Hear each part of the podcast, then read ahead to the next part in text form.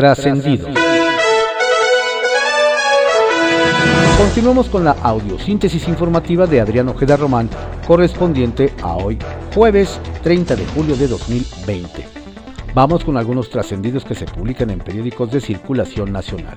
Templo Mayor, por Fray Bartolomé que se publica en el periódico Reforma. El que seguramente trae la piel de gallina es el diputado federal potosino Ricardo El Pollo Gallardo ante las versiones de que en la Fiscalía General de la República ya hay una denuncia en su contra por delincuencia organizada. Qué raro. Y por operaciones, ni quien se lo pudiera imaginar, con recursos de procedencia ilícita. Según esto, el expediente fue armado con lujo de detalle por la Unidad de Inteligencia Financiera e incluye no solo al actual legislador del Partido Verde y exalcalde periodista, sino también a varios integrantes de su familia, empezando por su padre Ricardo El Gallo Gallardo Juárez. El clan tiene sus reales en San Luis Potosí y es el vivo retrato de una película como La Ley de Herodes. No es la primera vez que se involucra Gallardo en actividades ilícitas, pese a lo cual el Partido Verde salió a defenderlo diciendo que todo era una campaña de difamación en su contra para no compartir, perdón, para que no compita por la gobernatura el próximo año. A ver si no termina con el pollo rostizado. Con eso de que en Oaxaca hasta el queso se enreda, comerciantes, fabricantes de alimentos procesados y hasta productores de cacao están con un nudo en el estómago. Y no es para menos, pues en el Congreso Estatal se planea aprobar una reforma que prohíba la venta a menores de edad de refrescos, dulces, frituras, jugos, entre otros. En su alegato, los empresarios aseguran que esta medida afectaría a algo así como 58 mil comercios, desde grandes supermercados hasta la tiendita de la esquina, cuyos ingresos dicen que dependen en buena medida de la venta de estos productos. Obviamente el argumento central de la iniciativa es el de la salud de niñas y niños, pero todo indica que este asunto va a ponerse más picante que unos doritos incógnita. Quién sabe si Dios los hizo, pero las ansias políticas los juntaron. Cuentan que el morenista Higinio Martínez anda tan desesperado por ser algún día candidato a la gubernatura mexiquense que ya está anda buscando aliarse con el conspicuo Pedro Aces, quien se ve a sí mismo como el Fidel Velázquez de la 4T. Vaya mano a mano. De las comparecencias de Emilio Lozoya ante el juez se pueden desprender dos conclusiones. La primera, que la Fiscalía General de la República parece haber armado el expediente con recortes de periódico, pues hasta ahora no ha presentado nada que no se sepa. Y la segunda, que el exdirector de Pemex resultó un subordinado muy obediente, pues aceptó sobornos, defraudó al erario, lavó dinero, compró legisladores y se enriqueció a costa de los mexicanos. Pero porque se lo ordenaron. De no haber sido por ese detalle, Lozoya sería una inocente palomita. Trascendió, que se publica en el periódico Milenio. Trascendió que el nuevo jalón de orejas del presidente a los diputados de Morena, encabezados por Mario Delgado, surtió efecto inmediato, pues más tardó el tabasqueño en reprochar la decisión de extinguir solo 5 de 200 fideicomisos que los legisladores en suspender la votación del dictamen hasta nuevo aviso. Es decir, esperan el periodo ordinario de septiembre para retomar el tema y entonces sí, liquidar la mayor cantidad posible de esos fondos. Por cierto, los panistas José Martín López y Marta Estela Romo sorprendieron a su bancada al votar en favor de la reforma López Obradorista para la compra de medicamentos y vacunas en el extranjero, pues la fracción albiazul liderada por Juan Carlos Romero Hicks, mantuvo desde la presentación de la iniciativa una férrea posición en contra. Trascendió que mientras la titular de InMujeres, Nadine Gassman, aseguró que los recursos para sus actividades sustantivas están garantizados y que el dinero para atender a ellas está. en muchos lugares, como atención a la violencia, mujeres constructoras de paz y cada una de las dependencias federales, igual que en estados y municipios. El presidente abrió la posibilidad de otro relevo en su gabinete porque la salida temprana de la titular de Medio Ambiente, Josefa González Blanco, dejó un desequilibrio en el equipo. Se abren las apuestas. Trascendió que Ricardo Agüet dice que regresa al Senado, con el deber cumplido una vez que renunció a la Administración General de Aduanas luego de haber presentado al Ejecutivo un diagnóstico general sobre la situación del sector, una de las áreas más podridas y corrompidas como en todas las aduanas del mundo, y reconociendo muchos pendientes. Confidencial, que se publica en el periódico El Financiero. Cae en México exministro de Evo por robar shampoo. Parece que eso de darse a conocer por unos pesos y en otro país se está volviendo cada vez más común. Ayer, según reportes del periodista Carlos Jiménez, Alfredo Rada Vales, exministro de la presidencia de Bolivia en tiempos de Evo Morales, fue detenido en un supermercado de Copilco, al sur de la Ciudad de México, por pretender sustraer sin pagar dos shampoos. Elementos de la Secretaría de Seguridad Ciudadana lo aprendieron a solicitud de personal de la tienda y fue puesto a disposición de la Fiscalía Capitalina. El papelón de la senadora Márquez. Papelón el que hizo ayer la legisladora panista Marta Márquez, quien en el arranque de la sesión extraordinaria intentó tomar la tribuna del Senado en protesta porque denunció existe desabasto de medicamentos oncológicos y además el Congreso no ha aprobado el ingreso básico universal.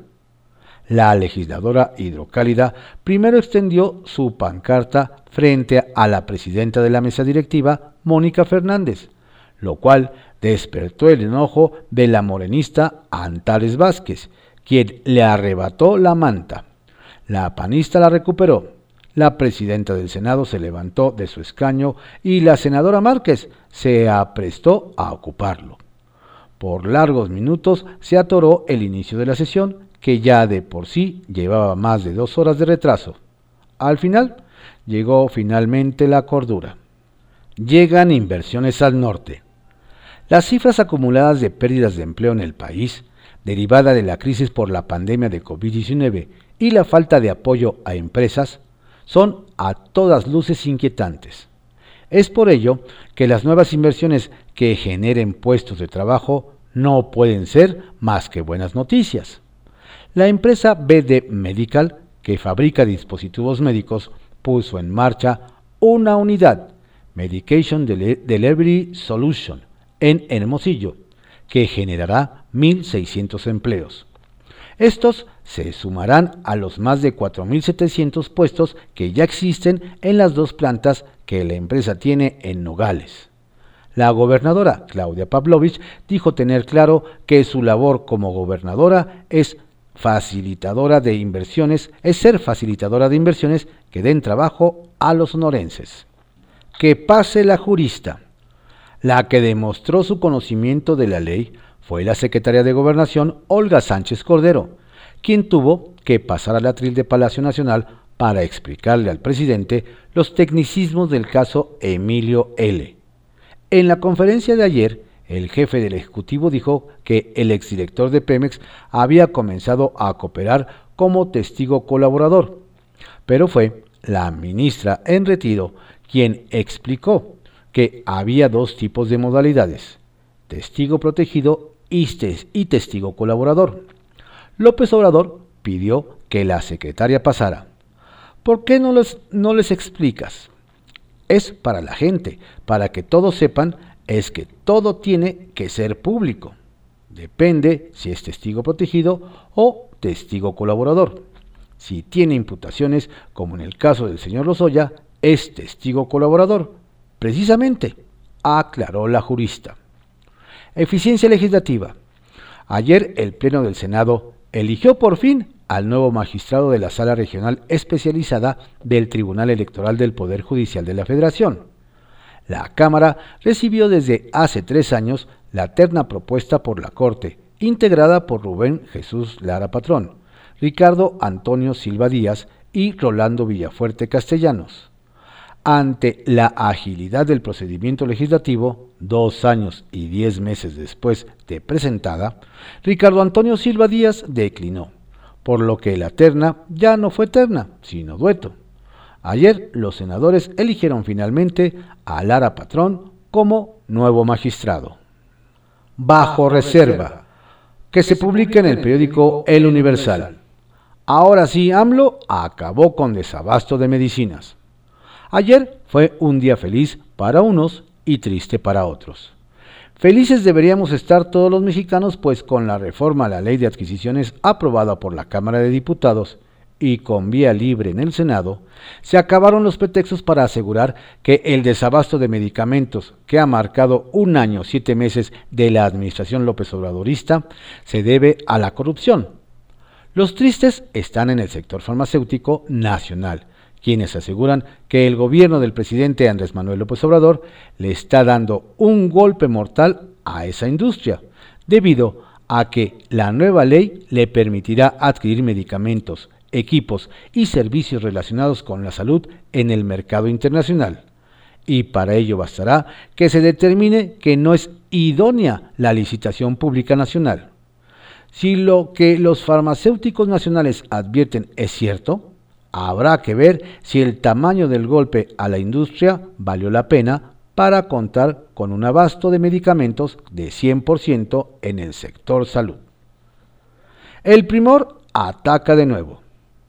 Como se lo adelantamos en, en este espacio, el PRI ayudó a los legisladores de la 4T, primero, para tener las dos terceras partes de la comisión permanente y pudiera haber un tercer periodo extraordinario, y se avalara la reforma para que el gobierno de México pudiera ir a instancias internacionales a comprar medicinas e insumos médicos. Más tarde, en el Pleno de San Lázaro, los priistas ratificaron su intención y votaron junto con Morena, PT, PES y Verde y justificaron su maniobra para que el gobierno federal ya no tenga pretextos. Sin embargo, esta votación no dejó muy contentos a los demás legisladores de la oposición, pues se rompió su bloque de contención que tan buenos resultados les había dado durante todo el receso al frenar muchas intenciones de Morena. Nos aseguran que con esta acción la bancada que coordina el prista René Juárez demostró que el primor existe y que atacó de nuevo. Las rencillas de Morena en el Senado. Ayer en el Senado estaba a punto de llevarse a cabo la votación del primer titular del Centro Federal de Conciliación y Registro Federal, cuando el senador Martí Batres soltó ante el Pleno que en ese asunto se hizo a un lado a la Comisión de Trabajo presidida por el morenista Napoleón Gómez Urrutia, cuando debió liderar, el proceso de dictamen y sin documento alguno se votó la idoneidad de la terna participante nos dicen que este jaloneo es solo un adelanto de lo que se vivirá en el proceso de elección del próximo presidente del Senado, a elegir en la bancada que lidera Ricardo Monreal Ávila.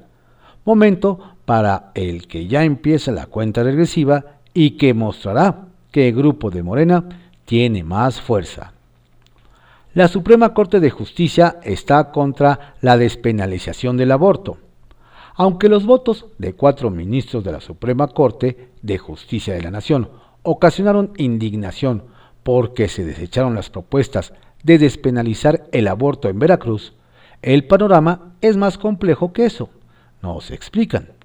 En sus intervenciones quedó claro que los ministros Norma Piña, Jorge Pardo, Margarita Ríos y Alfredo Gutiérrez no están en contra de la despenalización del aborto, pero también fue evidente que no se arriesgaron a violentar un principio fundamental de la ley.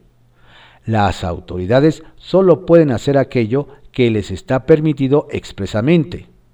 La ley de amparo establece que ni los jueces, tribunales o la misma Corte pueden resolver de oficio cuestiones que no son alegadas en las demandas, situación que se cumple en este caso. Sin embargo, nos hacen ver que en su discurso la ministra Piña delineó a las organizaciones de la sociedad civil quejosas cuál es la vía adecuada para conseguir la despenalización del aborto en Veracruz. Redes de Poder, que se publica en Reporte Índigo. Las razones de Levy. Más de un año después de su renuncia como subsecretario de Turismo, argumentando razones estrictamente personales, Simón Levy dio a conocer lo que realmente lo motivó a dejar el cargo. A través de su cuenta de Twitter, Levy señaló que el titular de la Secretaría de Turismo, Miguel Torruco, le prohibió meterse con los hoteleros por el asunto de las playas privadas y lo obligó a callarse, por lo que de inmediato renunció. En otro mensaje afirmó que tampoco se prestó a ser parte de una mentira y se negó a ir a unas oficinas que no existían en Chetumal y a mentirle al presidente. Ya hace unos días, el subsecretario había criticado fuertemente a la Sectur calificándola de florero, tras la suspensión de la página web visitmexico.com. Ni por consentido se salva. El golpeteo interno en contra de Luis Gutiérrez Reyes, nuevo subsecretario de combate a la impunidad en la Secretaría de la Función Pública, está a todo lo que da. En junio pasado, en plena cuarentena por COVID-19, el ingeniero en computación y exdirector general de tecnologías de información se convirtió en el brazo derecho de la secretaria Irma Heréndira Sandoval. Sin embargo, todo indica que su periodo de gracia acabó. Su presencia es nula en casos de excesos por parte de funcionarios de primer nivel. Y ni hablar de crear políticas y lineamientos para dar seguimiento a las denuncias en contra de los servidores públicos, nos comentan. Así que todo indica que el funcionario promovido al cargo por tratarse de un leal colaborador no podrá sostenerse en el mismo por mucho tiempo. Celebrar la vida. Tras celebrar en su cuenta de Twitter la decisión de la Suprema Corte que desechó un proyecto que buscaba despenalizar el aborto en Veracruz, el presidente de Acción Nacional, Marco Cortés, fue blanco de señalamientos en la red social. En su publicación, el panista escribió, ganó la vida. Y entre quienes le contestaron destacó el diputado local de San Luis Potosí, Pedro Carrizales El Mijis, quien le cuestionó que celebrara la vida aún cuando su partido gobierna el estado más violento del país, refiriéndose a Guanajuato. ¿Seguro? dolió. Estos fueron algunos trascendidos que se publican en diarios de circulación nacional en la audiosíntesis informativa de Adrián Ojeda Román, correspondiente a hoy jueves 30 de julio de 2020. Tenga usted un estupendo día, por favor cuídese, cuide a su familia, si no tiene a qué salir, quédese en casa. dije adiós, llegaste tarde para despedirnos. Y si el destino apresurado quiso herirnos, yo descubrí una solución para el dolor. Hice la cuando